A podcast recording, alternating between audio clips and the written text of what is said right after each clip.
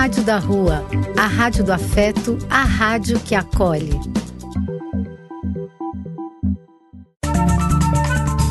Apoio: Casa de Vó, Banho para Geral e Instituto de Políticas Relacionais. Programa do Véio. A alegria do véio pulsando nas ruas, falando da vida, do amor e das pessoas.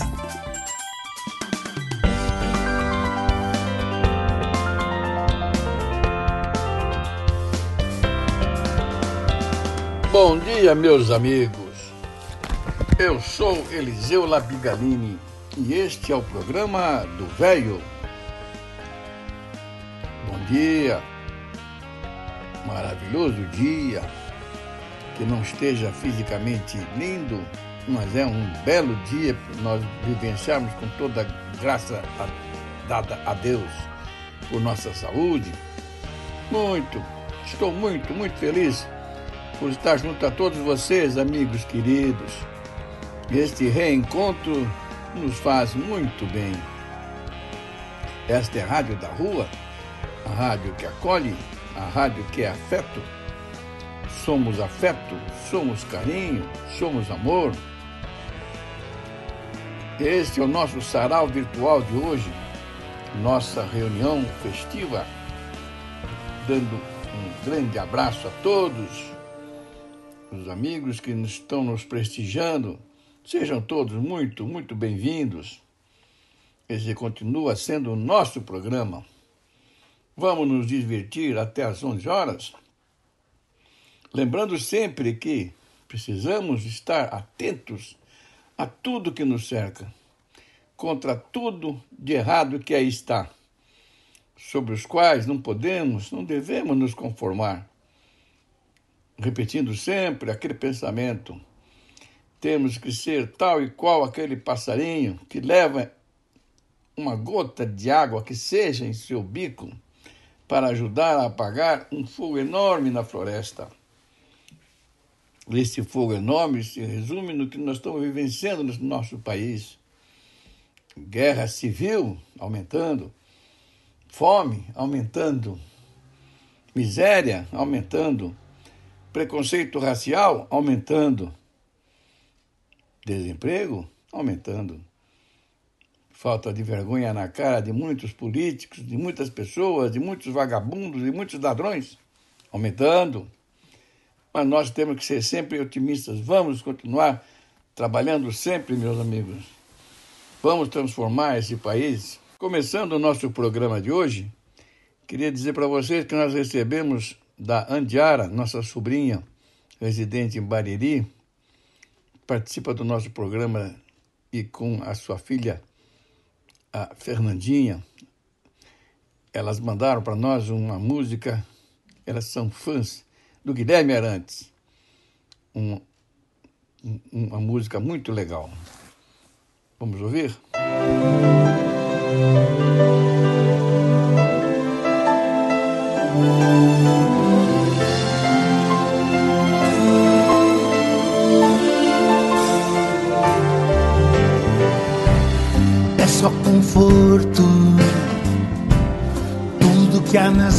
memórias que eu buscar.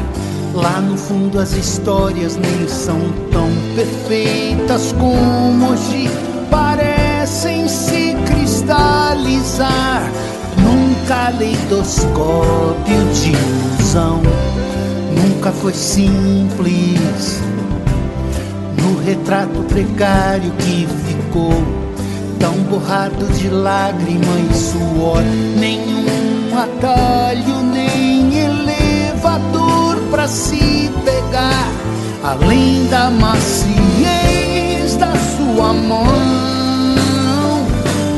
Eu te amo, eu te abraço em nossa imensidão. A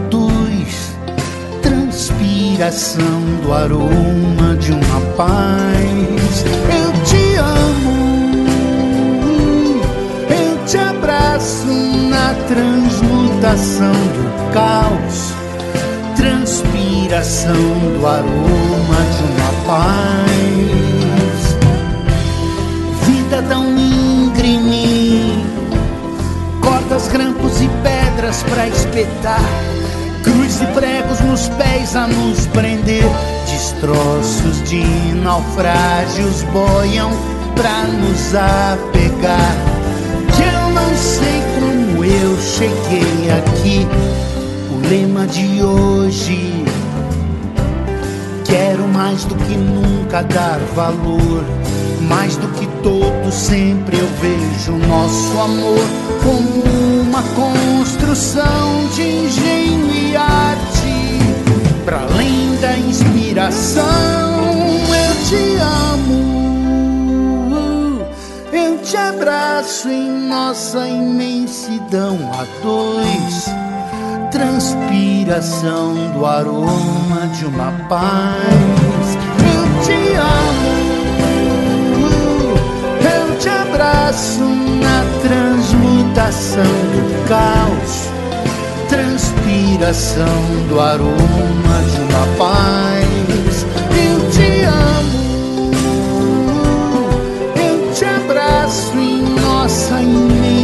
Imensidão a dois, transpiração do aroma de uma paz. Eu te amo.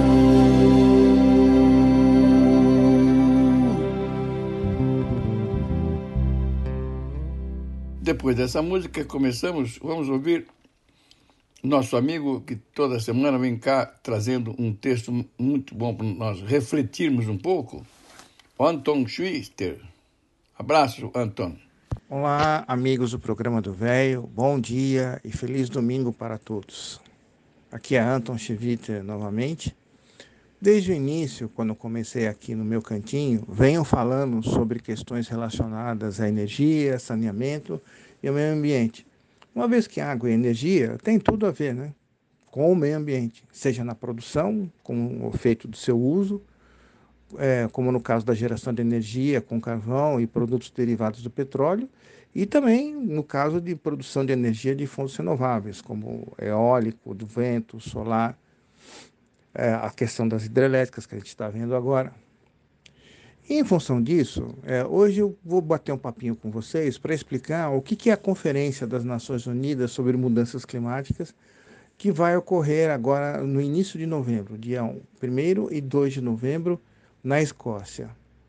Essa reunião originalmente estava marcada para acontecer no ano passado, em 2020, mas como o efeito da, como efeito da pandemia, a sua realização foi adiada e remarcada para esse ano. É uma questão extremamente importante e relevante, porque é, quando consideramos os efeitos negativos das políticas energéticas, é, que ainda se usa bastante, né?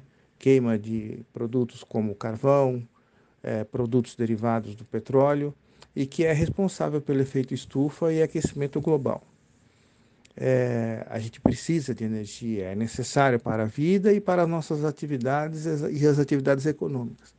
Mas tem um impacto, né? o impacto do uso de recursos não renováveis no meio ambiente e no clima, que é o que nós estamos vendo presentemente agora no nosso país. É, a queima de combustíveis, exatamente é, em transportes ou atividades industriais, é um dos maiores responsáveis pela emissão de gases é, como todos os estudos é, é, realizados ultimamente têm, têm mostrado. Em função dessas questões, é, vários acordos e iniciativas têm sido feitas ao longo dos últimos anos no âmbito dos países que fazem parte da ONU. É, e assim, e aí são programadas essas reuniões que ocorrem é, a, peri a, peri a períodos dois anos, três anos, para discutir o que está sendo feito e, e, e, questão e estudar e analisar metas para redução do justamente do uso desses combustíveis é, fósseis que têm impacto é, no, no, meio ambiente. E o que vai ser discutido agora na próxima reunião? É, por exemplo, mecanismos para financiamento de perdas e danos por nações mais pobres, ou seja, que elas dependem de, de recursos externos para poder trocar caminhões, ônibus, enfim, para diminuir o uso desses energéticos. É, a questão da valorização da natureza, né? É, como é que você pode, inclusive, é, transformar a preservação de florestas para reduzir o impacto das mudanças climáticas e o que pode ser feito para que você é, os países que têm grandes florestas que, que elas poderiam estar contribuindo ou recebendo do resto da humanidade. Infelizmente, no caso do Brasil, muita coisa tem, se, é, se perdeu e foi desconstruída nos últimos dois anos e meio. A nossa maior emissão de gases poluentes não é exatamente através da indústria e do, do nosso transporte, mas, just, mas principalmente pela questão das queimadas e pelo desmatamento, e que vem crescendo bastante por falta de fiscalização e desconstrução dos nossos órgãos ambientais. Assim, eu gostaria de tentar mostrar para vocês que, eventualmente, acho que as coisas podem mudar, né? Uh, como ocorreu nos Estados Unidos recentemente, que durante a presidência Trump, ele saiu de todos esses acordos e todas essas negociações internacionais sobre mudança climática, mas voltou após a, a eleição e a mudança da presidência nos Estados Unidos. Quem sabe não possamos esperar que nosso país volte novamente ao rumo quanto à preservação do nosso meio ambiente e também elevar a preocupação com, para mitigar os efeitos das mudanças climáticas. É isso, amigos. Na próxima entrarei com mais detalhes nesse tema ainda. Um grande abraço e ótimo final de domingo para vocês. Vamos ver o texto que nos manda nossa amiga Cíntia. Obrigado, Cíntia, pela remessa. Queridos amigos e ouvintes do programa do Véio. Hoje, em continuação da série referente às obras de Ramos de Azevedo, trago a história da arquitetura do Palácio da Justiça de São Paulo. O endereço do Palácio da Justiça de São Paulo é a Praça Clóvis Bevilacqua, sem número, no Centro Histórico de São Paulo, ao lado da estação Sé do metrô.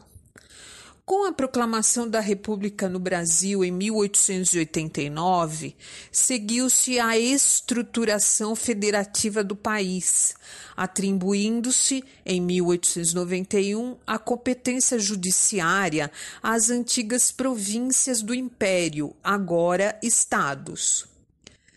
Com a crescente demanda decorrente do crescimento econômico de São Paulo, nas primeiras décadas do século XX, fez-se necessária a construção de uma nova sede para o Poder Judiciário paulista. Em 1911, foi contratado o escritório do famoso arquiteto Ramos de Azevedo, com a participação de Domiciano Rossi, o mesmo projetista do Mercado Municipal de São Paulo, o qual projetou o palácio in, inspirado no Palácio da Justiça de Roma, projetado pelo arquiteto nascido na Perúdia, Guglielmo Calderini. Os operários que participaram da construção do prédio eram, em sua maioria, imigrantes vindos da Itália e da Espanha. O edifício foi construído em estilo neoclássico, com cunho barroco, possuindo, portanto, acabamentos luxuosos e bem ornamentados. No local da sua construção havia um antigo quartel da cavalaria.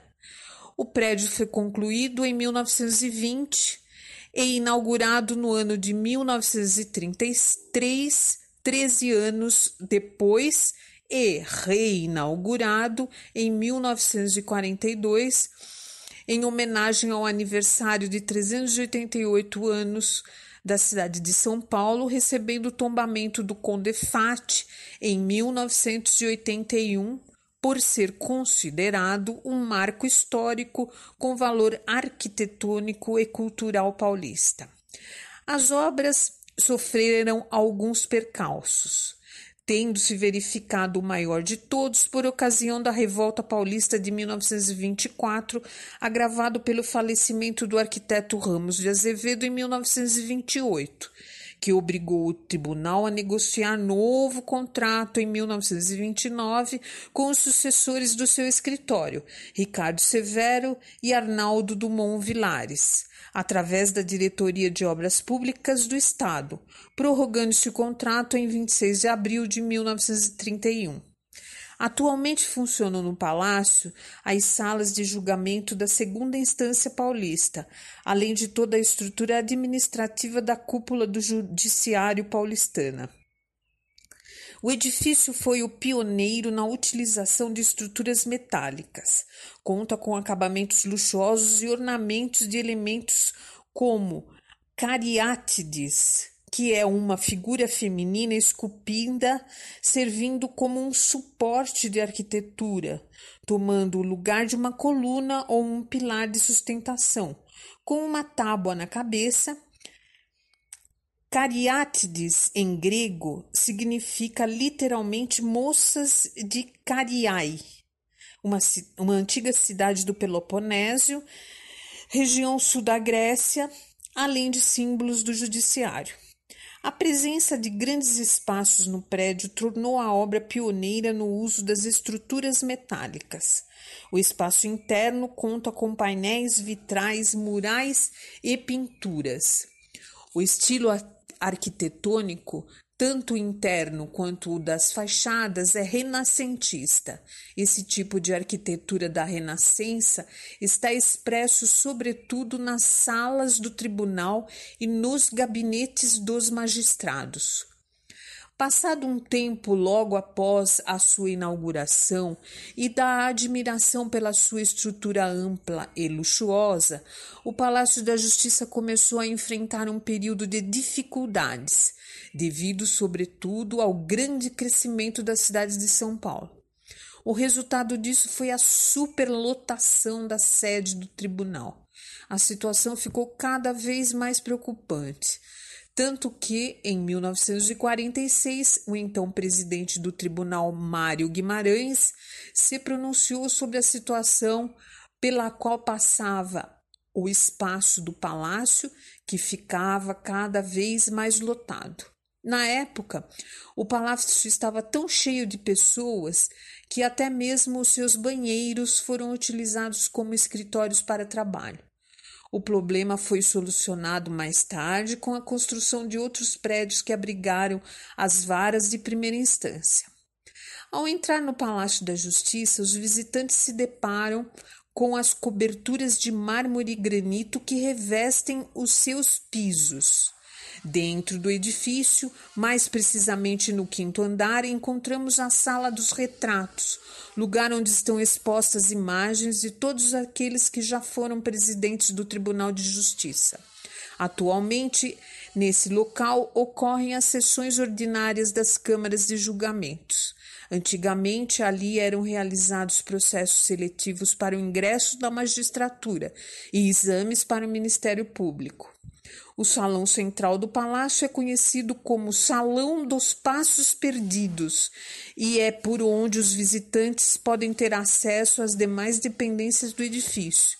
Esse hall funciona, funcionava antigamente como local de espera para os visitantes que iam participar dos julgamentos.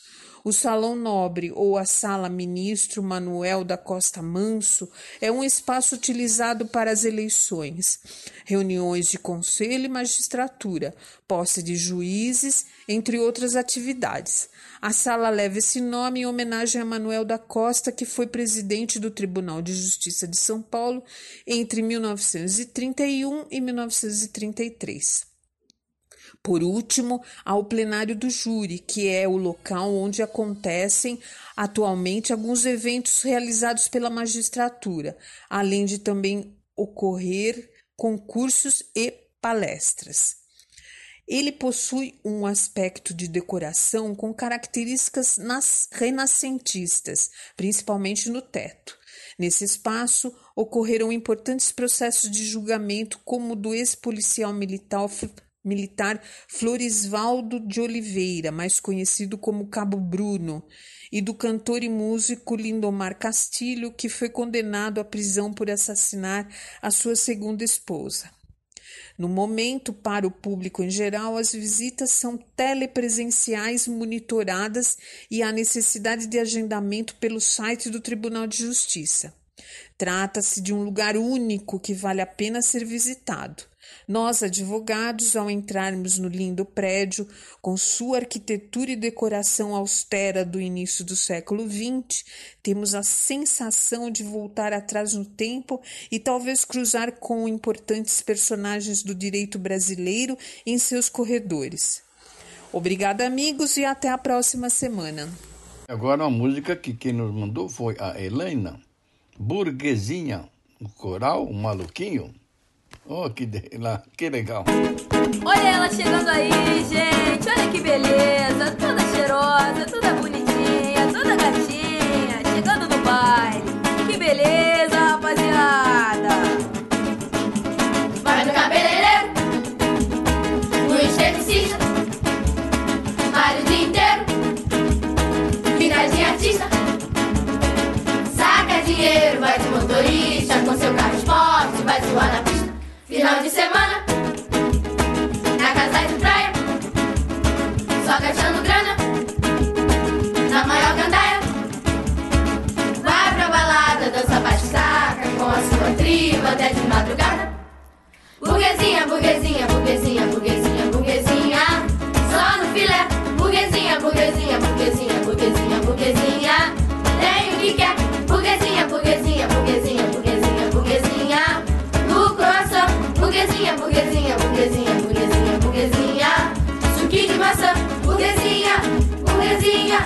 Burguesinha, burguesinha. Burguesinha, burguesinha, burguesinha, burguesinha, burguesinha.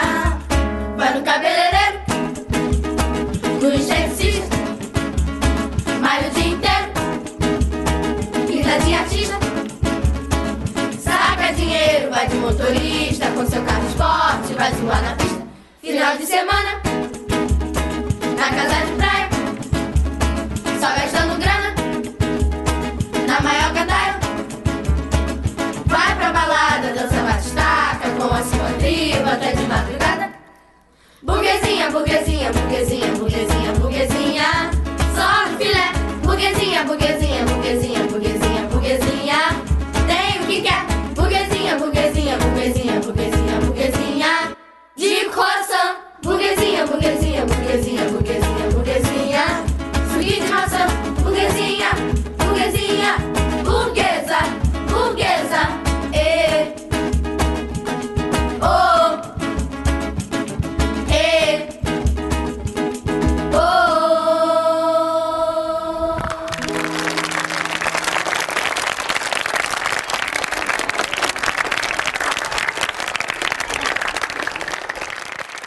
após a indicação dela, Helena, agora ouviremos o texto que ela nos mandou. Muito obrigado, Helena.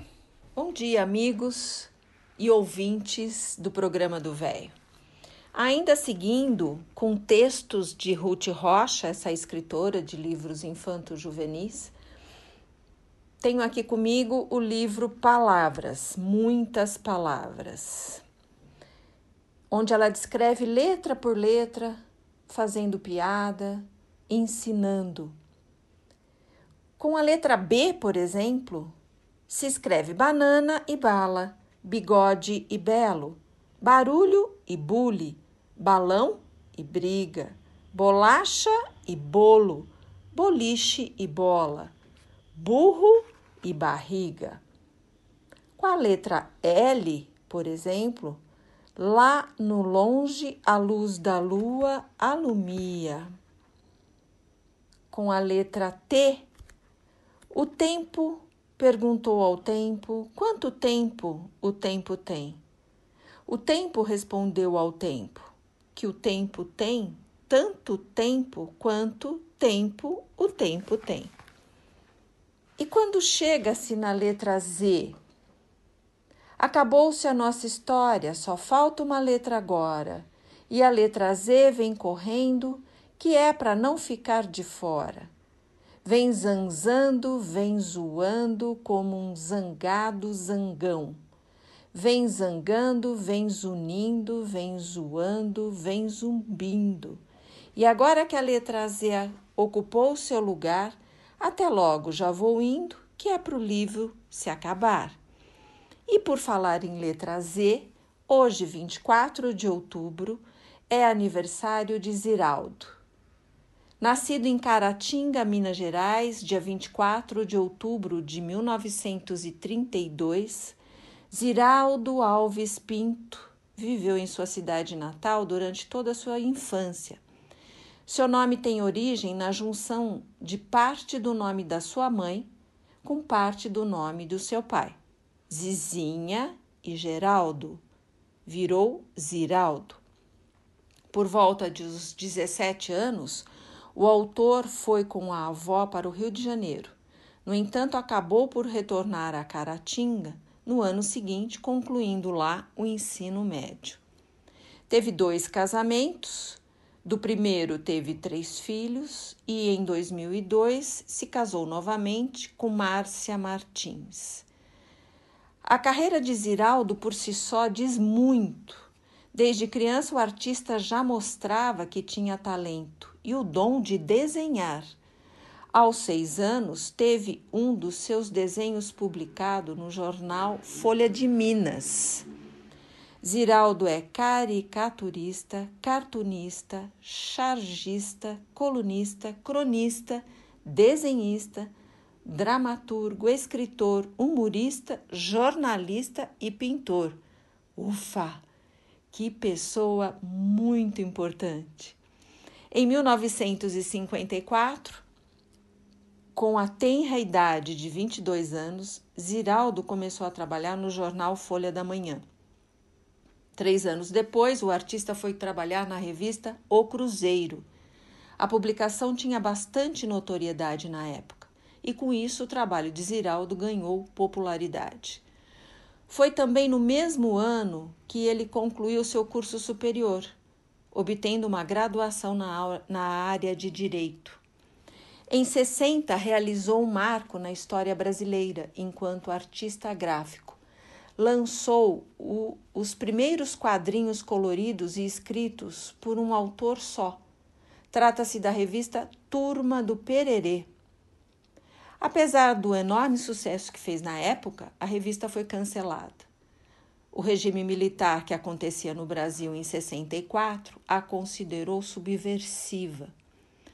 Juntamente com alguns nomes de destaque no cenário artístico brasileiro, como os cartunistas Jaguar, Milô Fernandes e Enfio, além dos jornalistas Tarso de Castro e Sérgio Cabral, Ziraldo participou do jornal O Pasquim. Pasquim foi um seminário alternativo que desempenhou um papel importante na oposição ao regime militar e se tornou uma espécie de porta-voz da indignação da população brasileira. Por conta do seu posicionamento, Ziraldo foi preso em sua casa e levado ao Forte de Copacabana, no Rio de Janeiro, por ser considerado perigoso na época. Ao longo de toda a sua carreira, Ziraldo teve inúmeras publicações de sucesso. A mais emblemática de todas, sem dúvida, foi lançada em 1980, O Menino Maluquinho, que virou filme e por este nome é muito conhecido.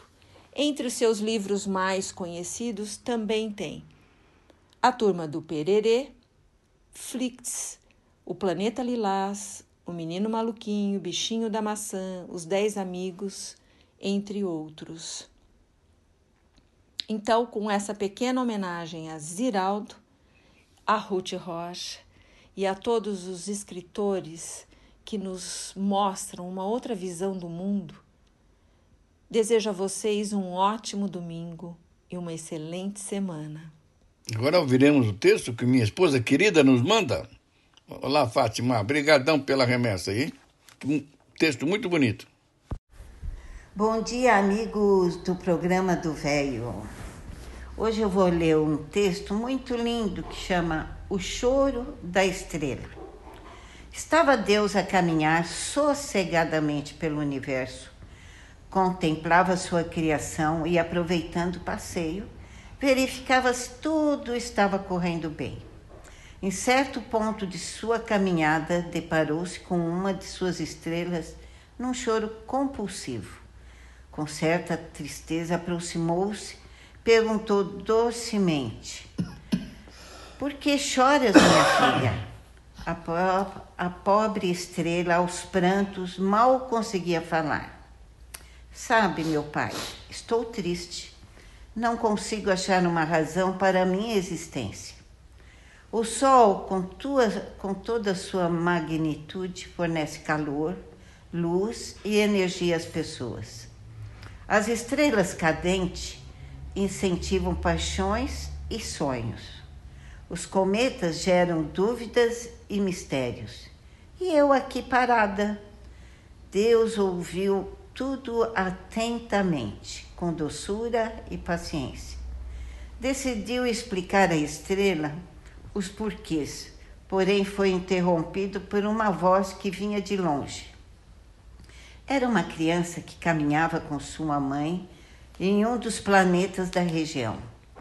A criança dizia à sua mãe: Veja, mamãe, o dia já vai nascer. A mãe ficou meio confusa. Como podia uma criança que mal sabia as horas saber que o sol já nasceria, mesmo estando tão escuro? Como você sabe disso, meu filho? Veja aquela estrela. Papai me disse que ela anuncia o novo dia. Ela sempre aparece pouco antes do sol e aponta o lugar de onde o sol vai sair. Ouvindo aquilo, a estrela pôs-se a chorar. Deus calmamente lhe falou: Podes ver? Sabes agora o motivo da tua existência? Tudo que criei fiz por alguma razão de ser. És a estrela que anuncia o novo dia, e, e com o novo dia renovam-se as esperanças e os sonhos, e serves para orientar os homens para onde caminhar. Ao te ver, sabe que não estão perdidos, pois sabe qual é o seu destino. A estrela ouviu tudo atentamente. Sentiu uma alegria celestial invadindo sua vida. Partindo então, ela brilhou cada vez mais, pois sabia que era importante e indispensável ao ciclo da vida. Todos nós temos uma, reza, uma razão para estarmos aqui mesmo se não soubermos qual é exatamente essa razão, devemos viver a vida intensamente, semeando amor e espalhando alegrias. Só assim a estrela que habita em nossos corações brilhará mais forte, iluminando a todos que estão à nossa volta. Fazendo isso, estaremos iluminando nossas próprias vidas. E agora, uma música legal. Maria Betânia e Zeca Pagodinho? Eu e ela agora, ninguém quebra mais.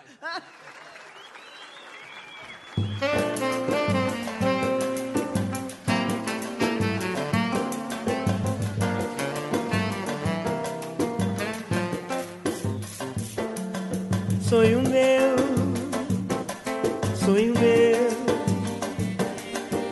vá buscar quem mora longe, sonho meu sonho meu, sonho meu. Vá buscar quem mora longe, sonho meu. Vá mostrar esta saudade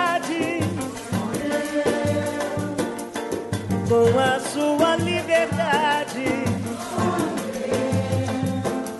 No meu céu a estrela que assim perdeu a madrugada fria só me traz melancolia, sonho meu.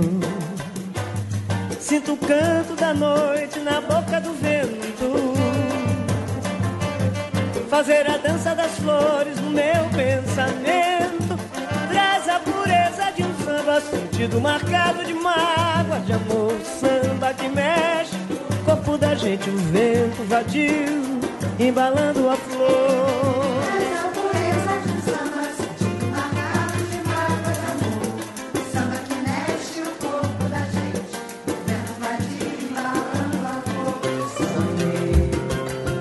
sonho meu, vai buscar quem vai longe, sonho meu, sonho meu, sonho meu, sonho meu, vai buscar quem mora longe, sonho meu, vai mostrar essa saudade, sonho meu, como a sua liberdade. Meu, meu céu a estrela guia se perdeu a madrugada fria. Só me traz melancolia, meu. Sinto o canto da noite na boca do vento fazer a dança das flores no meu pensamento. Traz a pureza de um samba, sentido marcado de uma água de amor. O samba que mexe o corpo da gente, meu padinho embalando a flor. Traz a pureza de um samba, sentido marcado de água de amor. O samba que mexe o corpo da gente, com vento adinho embalando a flor. Sonho meu sonho meu, sonho meu, sonho meu. Vai buscar quem mora vai buscar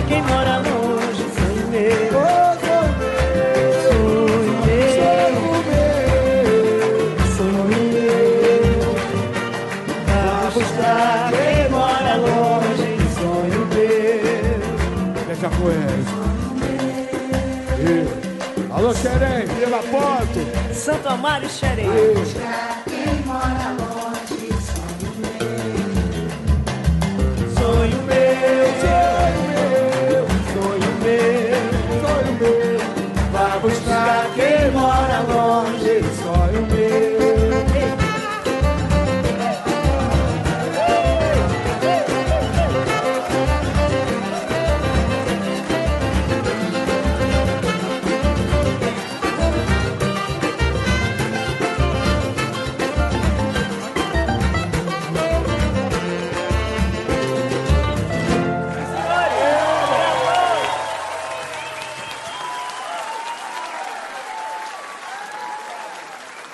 E agora, um texto que nos manda Maria dos Anjos. Que bacana, Maria. Muito obrigado, viu? Um grande abraço para a família toda. Bom dia, amigos do programa do Velho. Neste domingo vou ler uma poesia para vocês que se chama Se Eu Pudesse Viver de Novo. Se eu pudesse viver de novo, eu teria ficado na cama quando estava doente, em vez de achar que o mundo iria desabar se eu não fosse trabalhar naquele dia. Eu teria acendido a vela cor-de-rosa, esculpida em flor, antes que ela derretesse por estar guardada. Eu teria falado menos e escutado mais. Teria convidado amigos para jantar mesmo que meu tapete estivesse manchado ou que o sofá estivesse desbotado. Eu teria comido pipocas na sala boa e me preocupado bem menos com a sujeira quando alguém quisesse acender a lareira. Eu teria escutado com mais atenção as histórias que meu pai contava sobre a sua juventude eu teria dividido mais responsabilidades com meu marido. Eu jamais iria insistir para que as janelas do carro fossem fechadas num dia de verão, porque meu cabelo estava bem penteado. Eu teria gargalhado e chorado menos na frente da televisão. E teria gargalhado e chorado mais enquanto observava a vida. Eu teria me sentado na grama, mesmo que ficasse com a roupa manchada. Eu jamais teria comprado algo apenas por ser prático, disfarçar a sujeira ou com garantia de duração por toda a vida. Em vez de desejar que passassem logo os nove meses de gravidez, eu teria apreciado cada momento e compreendido que a maravilha que estava crescendo dentro de mim era a minha única chance na vida de ajudar Deus a fazer um milagre. Quando minhas crianças me beijassem impetuosamente, eu jamais iria dizer: depois, agora vá lavar as mãos para o jantar. Haveria muito mais. Eu te amo. E mais, desculpe. Porém, mais do que tudo que eu tivesse, outra chance. Aproveitaria cada minuto, prestaria realmente atenção, viveria intensamente. Pare de preocupar-se com coisas insignificantes. Não dê importância a quem não gosta de você, a quem tem mais ou quem está fazendo o quê. Em vez disso, aprecie e valorize os relacionamentos que você tem com aqueles que lhe querem bem. Um bom domingo a todos e até uma próxima semana, se Deus quiser. As Maria dos Anjos, vamos ouvir Rita Lee, Paula Toller, Oswaldinho. Queria chamar o aniversariante da noite, Oswaldinho.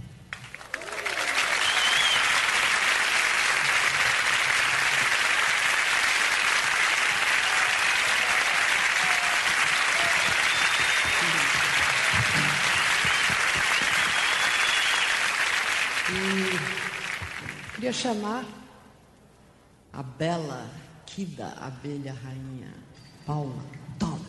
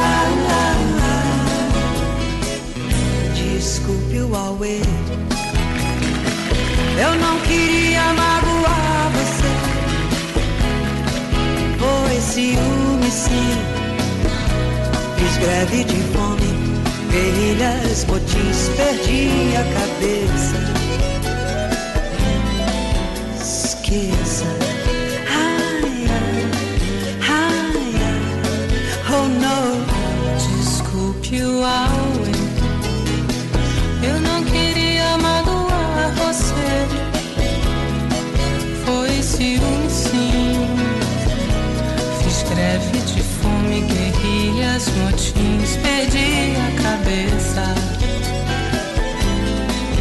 Esqueça. Da próxima vez eu me mando. Que se dane meu jeito inseguro. Nosso amor vale tanto. Por você vou roubar os anéis de Saturno.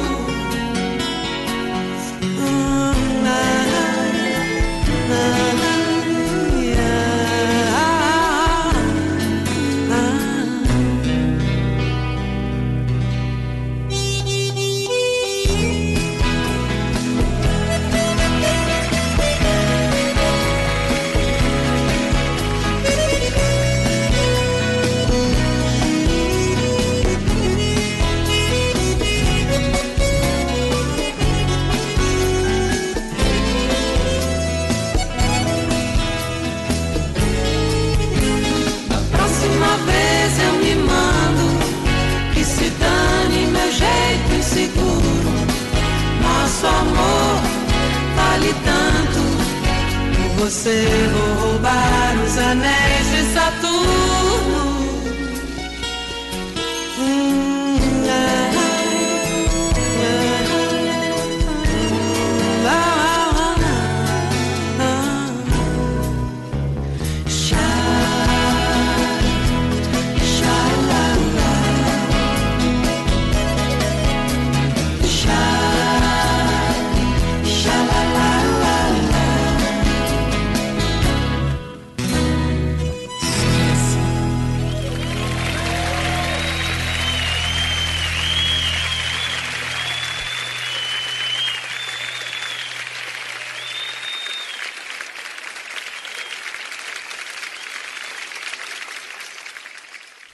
E após essa música maravilhosa, vamos ouvir uma poesia lida por nada mais, nada menos que Fernanda Montenegro.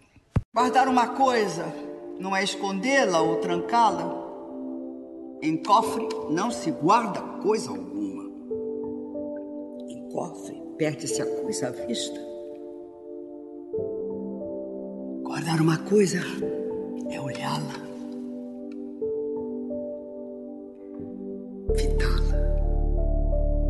mirá-la, por admirá-la. Isto é, iluminá-la ou ser por ela iluminado. Guardar uma coisa é vigiá-la, isso é fazer vigília por ela, isso é velar por ela, isso é estar acordado por ela, isto é estar por ela ou ser por ela. Por isso, melhor se guarda o voo de um pássaro do que um pássaro sem voos.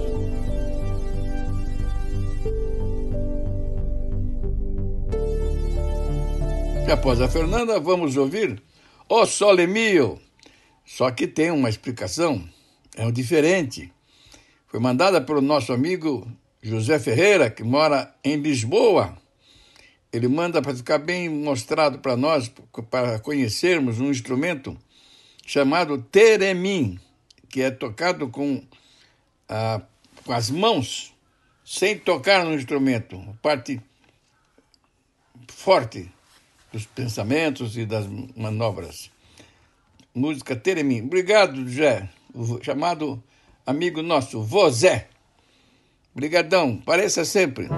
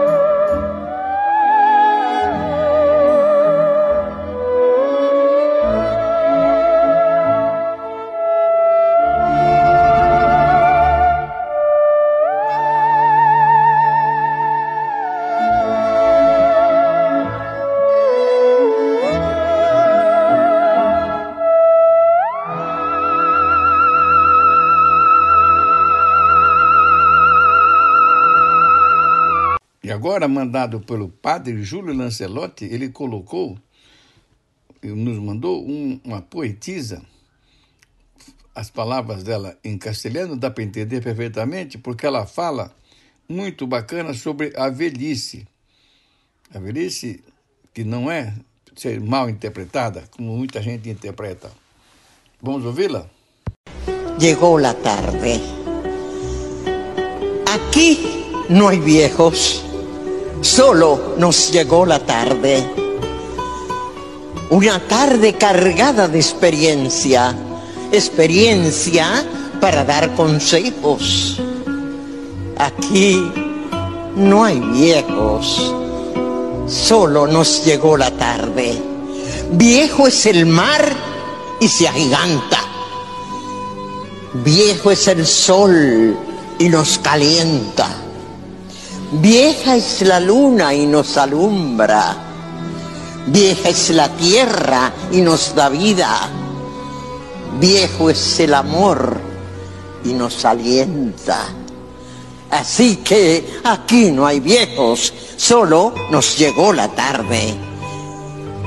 Somos seres cargados de saber, graduados en la Universidad de la Vida y del Tiempo que nos dio un posgrado.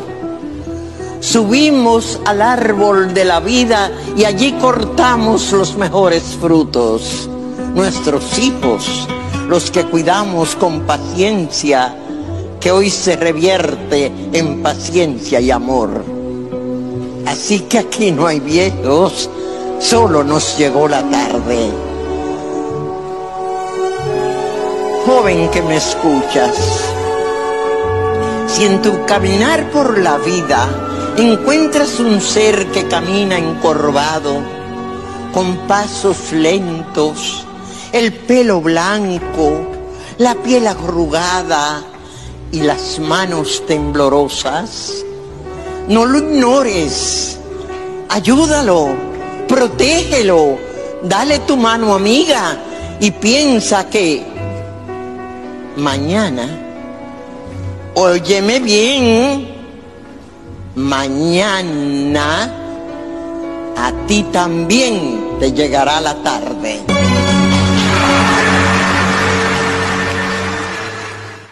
Agora uma música Marisa Monte, seu Jorge, que bacana.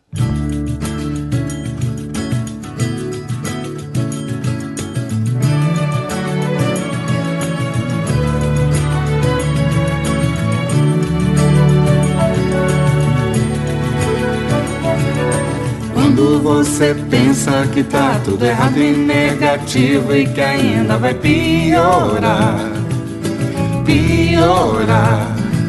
Pra todo mundo a vida é difícil, mas todos fazem seu sacrifício pra melhorar, pra melhorar.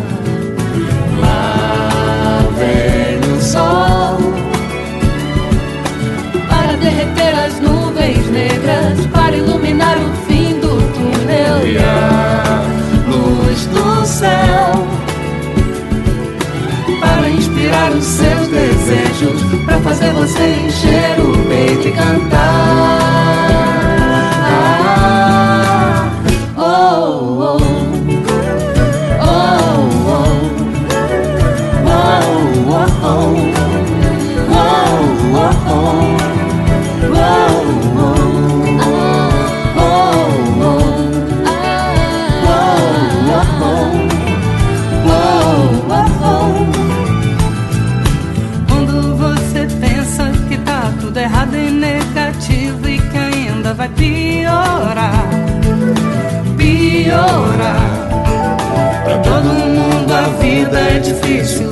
Fazem seu sacrifício pra melhorar, melhorar. Lá vem o sol para derreter as nuvens negras, para iluminar o fim do túnel e a luz do céu. para inspirar os seus desejos, pra fazer você encher o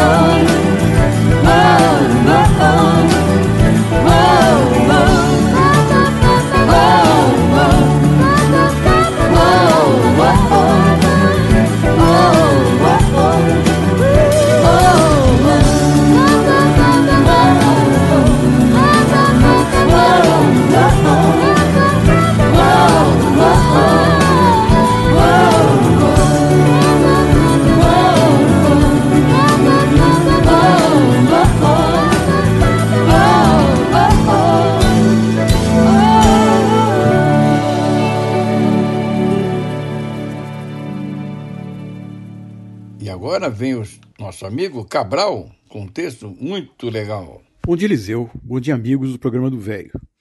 Hoje eu trago uma pequena história intitulada Cachorrinho Manco, de autor desconhecido. Diante de uma vitrina atrativa, um menino pergunta o preço dos filhotes que estão à venda. Entre 30 e 50 dólares, respondeu o dono da loja.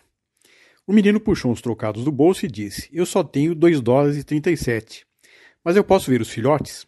O dono da loja sorriu e chamou a cachorra Lady, que veio correndo, seguida de cinco bolinhas de pelo.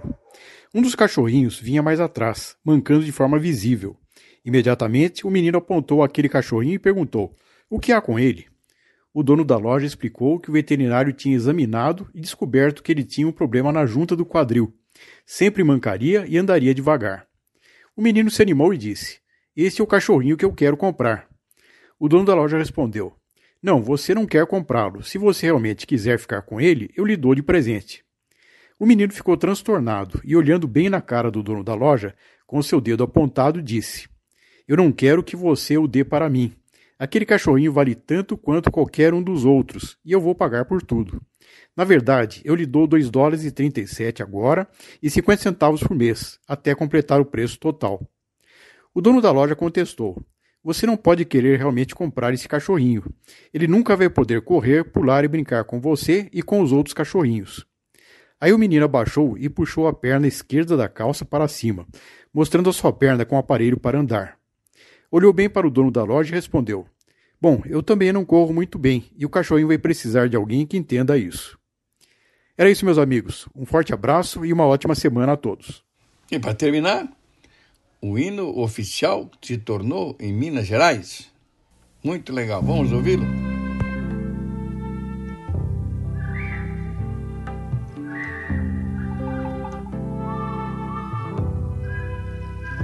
Lindos campos batidos de sol,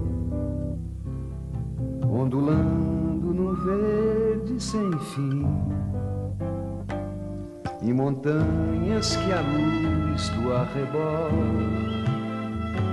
tem perfume de rosa e jasmim. Vida calma nas vilas pequenas,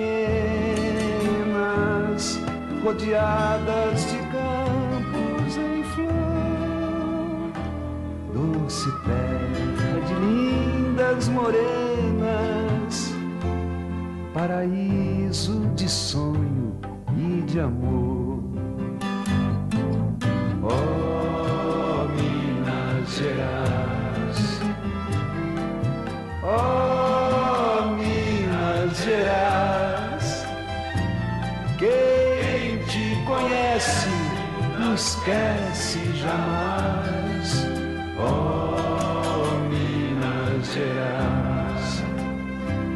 Lavradores de pele crespada,